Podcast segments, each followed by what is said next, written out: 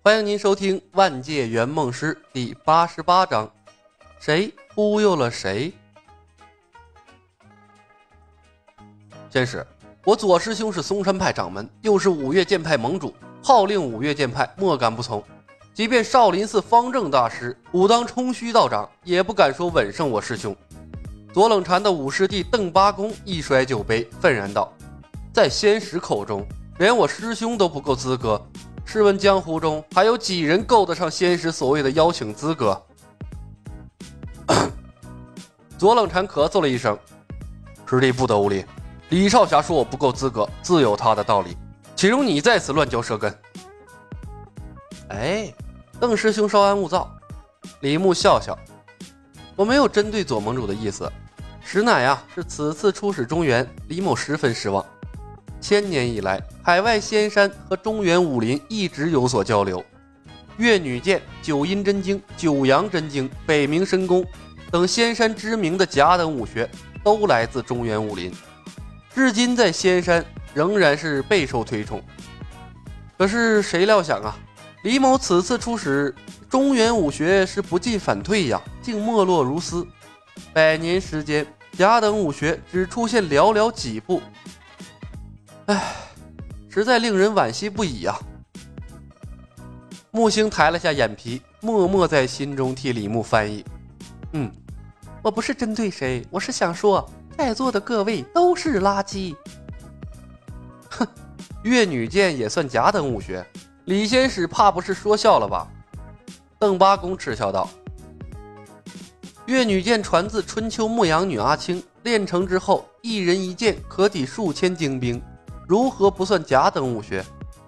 李牧看他一眼，笑着说道：“不可能，我十七路嵩山剑法炼至大成，也不敢说一人可当数千精兵。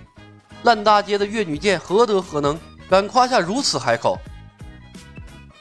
李牧微微一笑，不和邓九公在越女剑的问题上继续纠缠，而是对着左冷禅说道：“左盟主，想必乐师兄已经和你说过出世的条件，非是李某要求严苛。海外仙山武学之道之所以繁荣昌盛，在于一直补充新鲜的血液，相互交流促进，才会稳步提高。”李牧话还没说完，但左冷禅已经明白了他的意思，啥意思？你手里什么都没有，你凭什么要求别人拿出宝贝和你分享啊？合情合理。左冷禅对李牧海外仙使的身份是又信了几分，他哈哈一笑，哈哈哈！雷少侠，我听乐师弟说，少侠看得顺眼的人也可登船同去，可有此事啊？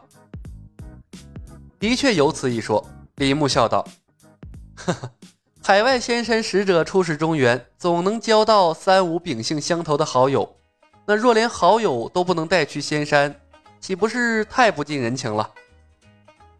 左冷禅眼睛一亮，捻着胡须道：“李少侠，看左某还算顺眼不？” 看你大爷看！你我才初次见面，左盟主说笑了。李牧微微一笑，婉拒了左冷禅的毛遂自荐。左冷禅毫不在意，笑着说道：“哈哈，呃，是左某唐突了。李少侠，之前乐师弟带回来的消息不太准确，敢问此次仙山邀请的出使之人，可有名额限制？三十人，宁缺毋滥。除令狐冲外，李少侠可有入选名单？日月神教东方不败，少林方正大师，武当冲虚道长。”呃，若日月神教前教主任我行仍在，也可算一位。李牧摇头叹息：“，我看中原武林人才凋零，此趟行程怕是要无功而返啊。”左冷禅沉默了片刻：“仙使可曾想过，中原武林人才凋零，那非我等才智不行，而是因为各种武功绝学散落遗失了呢？不瞒李少侠。”海外仙使百年出使中原一次，但左某从未从任何典籍中查阅到海外仙山的记录，亦未听闻师门长辈提过哪位前辈高人是从海外仙山归来呀。每一代海外使者性格不同，或许是因为他们不如李某这般张扬，所以名声不显啊。李牧说道。但为何中原武林鲜有回归之人？李某或可解释一二。请讲。海外仙山武学浩荡若海，更有白首太玄经那般穷极一生都未必窥其全貌的武学圣经。从中原出使海外仙山之人，被诸多武学典籍所吸引，自然不愿归来。李牧笑道：“诸多才智卓绝之人留守仙山，这便是我仙山武学日益昌盛的原因所在了。”左冷禅面色古怪，和众师弟对视了一眼，摇头叹道：“唉，仙山如此竭泽而渔。”怕不也是中原武林人才凋零的原因所在了？你自己挖坑往里跳，也别怪我不客气了。李牧看着左冷禅，一脸的错愕。哦，原因竟在于此？你以为呢？那么你们你们百年收割一次，只见走不见回，顶尖高手那又不是大白菜，那当然越来越少啊。中原武林没落，那你们才是罪魁祸首，好不好？如今左冷禅等人已深深陷入了李牧编造的故事之中，对海外仙山是深信不疑，唾弃海外仙山不道德的同时，又对那武学圣地充满了向往。啊，那怕就是这个原因了。李牧怅然道：“相互交流，才能共同繁荣。海外仙山偏居一隅。”时间一久，武学一道难免陷入停滞。全凭百年一次的中原武林之行，为仙山输送新鲜血液，盘活仙山的一滩死水。若中原武林陷入衰败，长此以往，唉，仙山的武学怕也会走向没落呀。左冷禅捻须一笑，顺杆往上爬。仙使可曾想过反哺中原？反哺。左冷禅道：“海外仙山有武功秘籍，中原地大物博，人才辈出。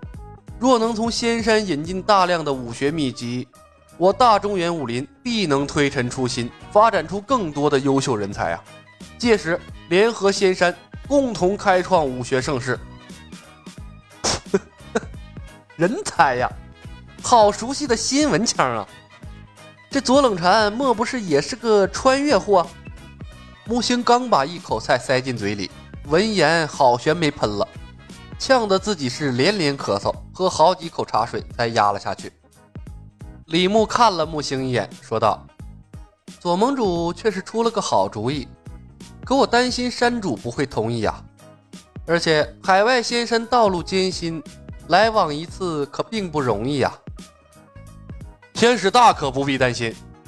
左冷禅眼神里划过一丝得意，拍着胸膛道：“左某人能坐上五岳盟主之位，自问有几分才行。仙使把我带去仙山，山主那里我去劝说便是。为中原武林长久计，左某愿学唐玄奘，做一次那取经之人，还望仙使成全。”他操，取经之人！李牧愣了一下，拱手说道。左盟主高义，既然如此，那我便擅自做主，送左盟主一张船票便是。左冷禅是一脸正气呀，抱拳回礼。为长久计，义不容辞。木星在一旁边听的呀，那是目瞪口呆呀。本集已经播讲完毕，感谢您的收听。